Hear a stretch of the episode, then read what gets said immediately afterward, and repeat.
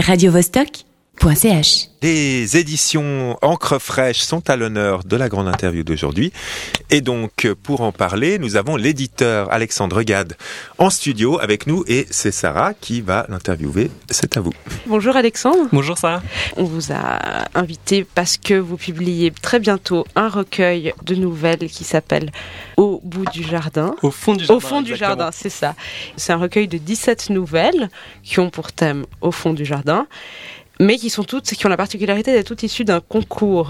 Donc, qu'est-ce qui vous a poussé à organiser, c'est pas la première édition, ce concours, et donc à publier ce recueil? Alors, effectivement, c'est la septième édition du concours. Euh, donc, l'idée, c'était d'offrir une occasion aux gens, donc à tout le monde, de pouvoir écrire.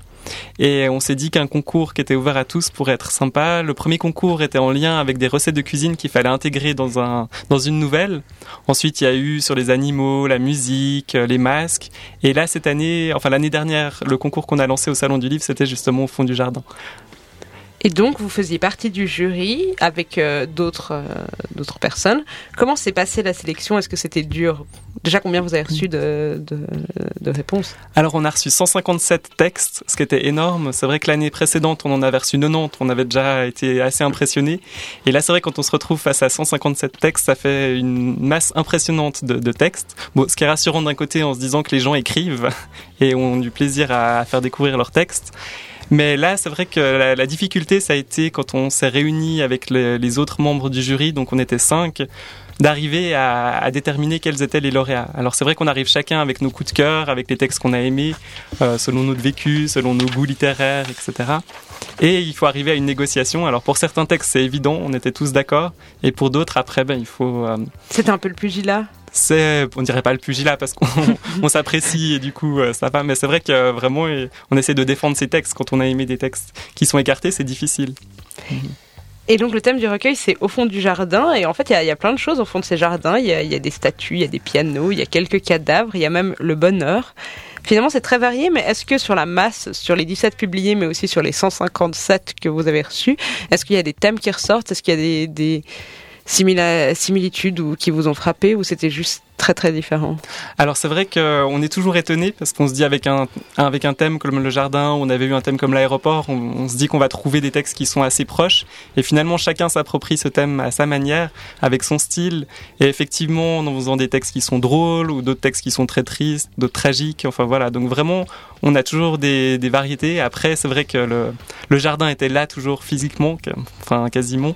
Euh, certains, c'était rare d'avoir des textes où finalement c'était plus un jardin intime un jardin intérieur.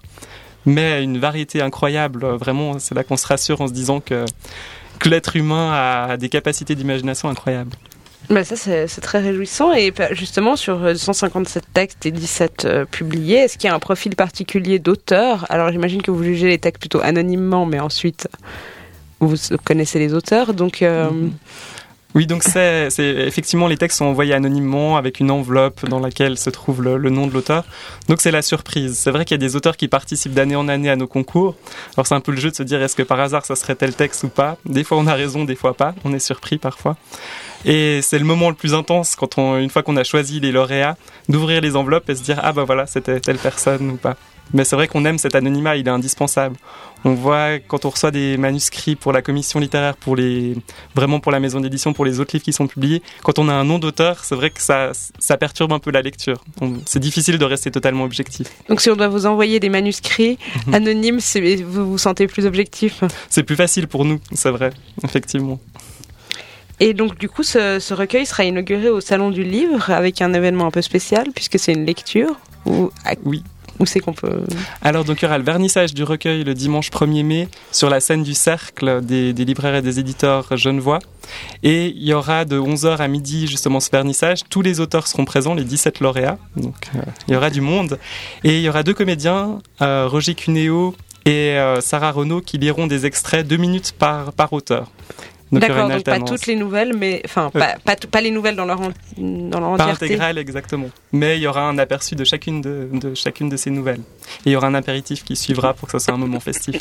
D'accord, je pense que vous nous avez convaincus. Euh, donc du coup, parlons un peu des, des éditions en encre fraîche. Vous n'êtes pas des éditions comme les autres parce que vous êtes, en fait, vous êtes moins une entreprise qu'une association. Donc racontez-nous un peu comment ça s'est mis en place. Oui, alors à l'origine, c'était un manuscrit qui s'appelle La Marche du Loup d'Olivier Silig qui était un auteur qui avait déjà publié, qui avait déjà eu du succès, et en fait il avait envoyé ce manuscrit à de nombreuses maisons d'édition, mais sans succès. Et euh, quelques amis avaient, ont eu connaissance de ce manuscrit et se sont dit mais c'est pas possible, ce texte est puissant et fort, enfin voilà, il a vraiment une originalité, il faut le publier. Et un peu lors d'une soirée euh, sur un, sur un coup de tête, quelqu'un a dit mais lançons une maison d'édition pour le publier. Et euh, ce coup de tête bah, s'est concrétisé et c'est devenu les, les éditions Creux Fraîche. Et ça c'était en C'était en, 2000, en 2001, on a commencé à publier en 2004, donc ça fait plus de 10 ans maintenant.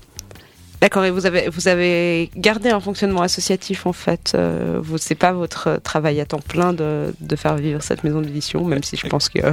oui, on passe beaucoup de temps, mais c'est vrai qu'on est tous bénévoles. Et c'est vrai que pour nous, c'est, vraiment cette passion qui nous lie. C'est une histoire d'amitié aussi entre les membres de, du comité, de la commission littéraire. Alors, Alexandre, euh, vous l'avez dit, vous êtes, euh, vous êtes une, une petite maison d'édition, assez jeune, puisqu'elle date de, entre 2001 et 2004, on va dire. Donc, comment on se démarque aujourd'hui quand on a une petite maison, a fortiori une petite maison locale? Comment on fait pour se faire remarquer, pour se faire un peu sa place euh?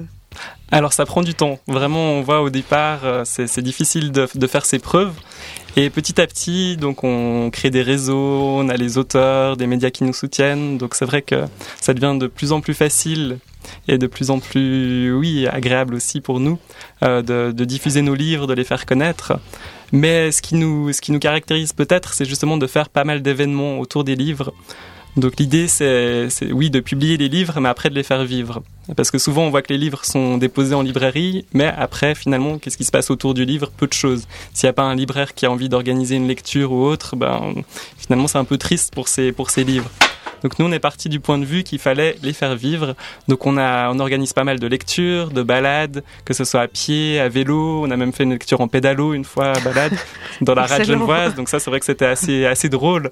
On était une dizaine de pédalos autour d'un pédalo au centre avec des porte-voix où les textes étaient lus. Donc voilà, on essaye d'être créatif et puis de, oui, de, de porter les mots partout euh, où c'est possible oui, mais c'est une excellente, idée. Et du coup, en termes des textes que vous publiez, euh, c'est quoi un peu, comment vous définiriez un peu votre ligne? Est-ce que vous, enfin, est-ce que vous êtes ouverte à toute proposition? Vous avez quand même des prédilections en termes de genre, en termes de donc on n'a pas vraiment de ligne éditoriale. Par contre, ce qu'on ne publie pas, c'est de la poésie et du théâtre. C'est vrai qu'on pense qu'il faut vraiment être spécialisé pour la, pour la poésie et le théâtre. C'est difficile après de, défendre ces textes. Donc il y a des, des maisons d'édition qui le font très bien.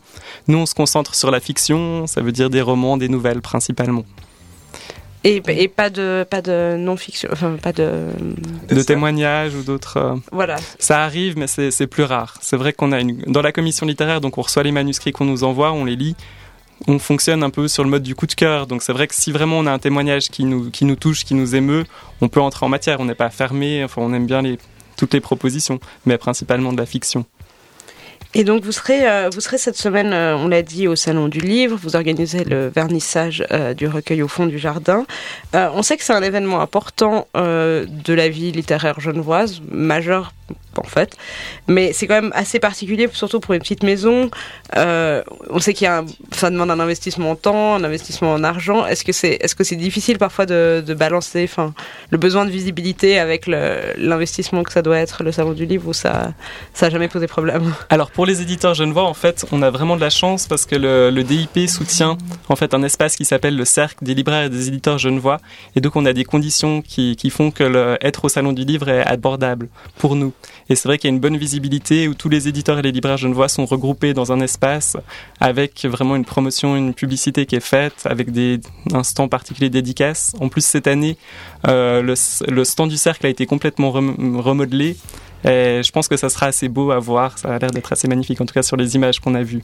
Super, donc ça, commence dans, deux jours en fait. On peut aller, on peut aller euh, voir la, ce qui se publie à Genève et, et c'est une très bonne chose. Et donc en ce qui vous concerne, à part le vernissage euh, de, au fond du jardin, on verra quoi On verra qui au salon? Alors, donc, il y aura pendant toute la semaine, on aura les, auteurs de Au fond du jardin qui dédicaceront. On a le programme sur notre site. Donc, si vous tapez encre fraîche sur, euh, Internet, vous trouvez toutes les informations.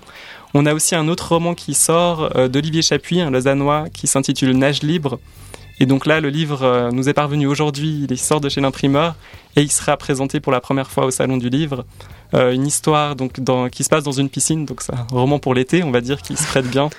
Il y a un syndrome en fait, le syndrome de Balthazar, qui fait que des personnes, des personnes tout d'un coup se transforment intérieurement, pas physiquement, en animaux.